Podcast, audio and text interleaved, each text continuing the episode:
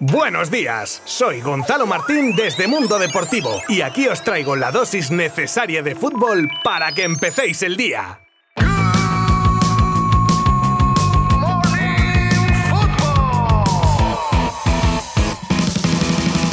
Hoy abrimos nuestro Good Morning Football con una noticia de alcance para el Fútbol Club Barcelona, algo de lo que hemos hablado en los últimos días y que parece ser algo ya inminente. Y se trata del acuerdo de patrocinio con la empresa de reproducción de música vía streaming Spotify, donde por cierto puedes escuchar este podcast también. Un acuerdo por tres temporadas y un montante total de 280 millones, es decir, unos 93 por temporada, gracias a los cuales Spotify será sponsor de las camisetas del primer equipo masculino y femenino, sustituyendo a Rakuten y Stanley las camisetas de entrenamiento y los derechos del nombre del Camp Nou a partir de la 2022-2023. Ya este fin de semana pudimos ver a los dirigentes de la compañía sueca en el estadio con el vicepresidente del Barça, lo que dejaba claro lo cerca que estaba la firma, que como os digo, es inminente. Cuidado no se esté produciendo ahora mismo mientras me escucháis, ¿eh? Ahora venga, fuera de bromas, un acuerdo que no puede venir en mejor momento al Barcelona para tapar agujeros y recuperarse un poco de la situación económica tan desastrosa por la que atraviesa.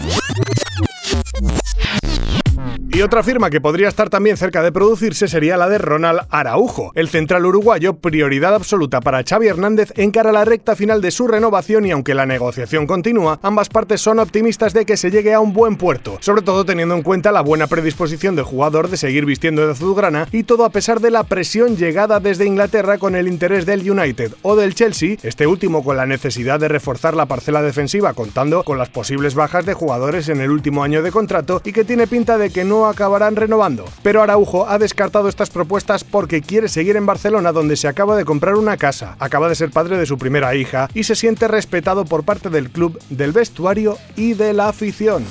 Secuelas del partido entre Barça y Atlético del domingo. Tramo final de partido. Ferran Torres hacía una fuerte entrada sobre Daniel Vaz, lo que le produjo una torsión en la rodilla derecha. Se retiraba la banda para ser atendido y vemos el gesto de Simeone levantándolo para que volviese a jugar, cosa que no pudo hacer en condiciones y ahora conocemos el alcance de su lesión y es nada más y nada menos que un esguince en la rodilla de grado 2 que lo mantendrá fuera entre 4 y 8 semanas, con lo que se pierde seguro la eliminatoria de Champions frente al United y bastante más. Un gesto el de Simeone que traerá cola y por mi parte muy feo, que si el argentino ha hecho muchas cosas bien, creo que aquí ha metido la gamba. El domingo, que ahora que lo pienso, menudo día más intenso, ¿eh? Pues conocimos el despido de Mark Overmars del Ajax y ahora el periódico Head Parol revela los motivos. Y es que el ya exdirector deportivo enviaba mensajes a trabajadoras del club que sobrepasaban ciertos límites, foto de sus partes incluida a una de sus compañeras. En fin, se ha disculpado, pero como él mismo añadió a sus declaraciones, ya es demasiado tarde. El Kun Agüero hablaba en su canal de Twitch sobre los duros momentos que pasó con la hospitalización por su arritmia. Y bueno, no os lo cuento, os pongo lo que decía el argentino que no tiene desperdicio. La pasé bastante, los primeros 15 días la pasé re mal. Me imaginé que, digamos, sí, se me aceleró el corazón un poquito y pensé que nada, bueno, yo ya me la veía venir, digo, bueno, ahora entro al quirófano, ¿viste? Digo, chao, yo estaba recagado. Y me dice, te voy a hacer tres de arritmia, te lo voy a provocar para que me digas cuál de esas tres es. Creo que preste atención e identifique. Yo ya estaba. Ya estaba recanchero. Onda, viste, como diciendo, ya está.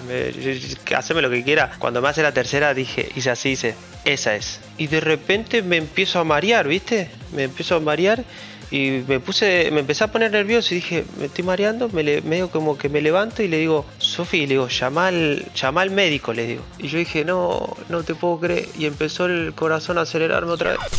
Bueno, no puede ser. Otra noticia más que viene del domingo. Habrá sido el domingo más noticioso de la historia. Y es que hablaba el protagonista de uno de los culebrones en materia de fichajes, Kylian Mbappé, tras el último partido del PSG y dejaba con la mosca detrás de la oreja a la parroquia madridista con estas declaraciones. No he elegido destino, jugar con contra el Madrid cambia mucho las cosas. Aunque tengo libertad, no voy a hablar con el rival ni con nadie. Ya veremos qué ocurre luego.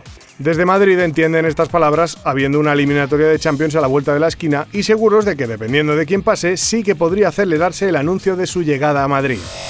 Uno de los jugadores más deseados para incorporar el próximo verano es el central del Chelsea, Rudiger, por el que muchos clubes europeos suspiran. Ahora, que sepa quien lo quiera, algo que ya se sabía, y son las altas pretensiones económicas del jugador. Concretamente, estaría demandando cerca de 12 millones anuales, más del doble de lo que cobra actualmente. Pero este quién se cree, Beckenbauer.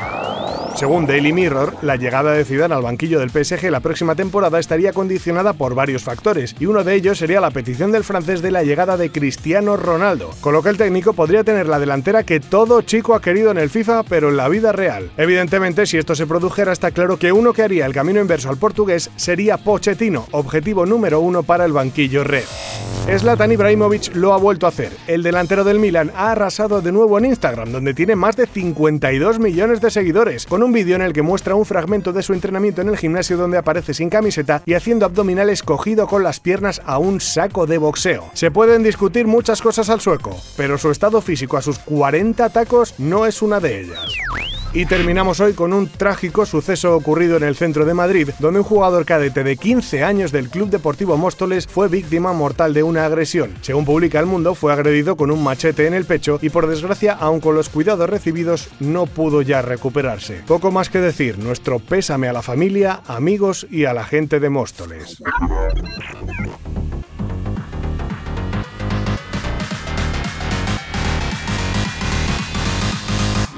Con mal cuerpo termino hoy este episodio, la verdad, pero bueno, no se me olvida contaros, aunque sea la velocidad de la luz, que ayer vencía el Atlético al Español en el partido que cerraba la jornada de la Liga Santander por 2 a 1, goles de Sancet e Íñigo Martínez para los locales y de Vilena para el conjunto Perico. Os espero mañana con más, no me falléis, ¿eh? Un abrazo virtual. Muchas gracias. Adiós.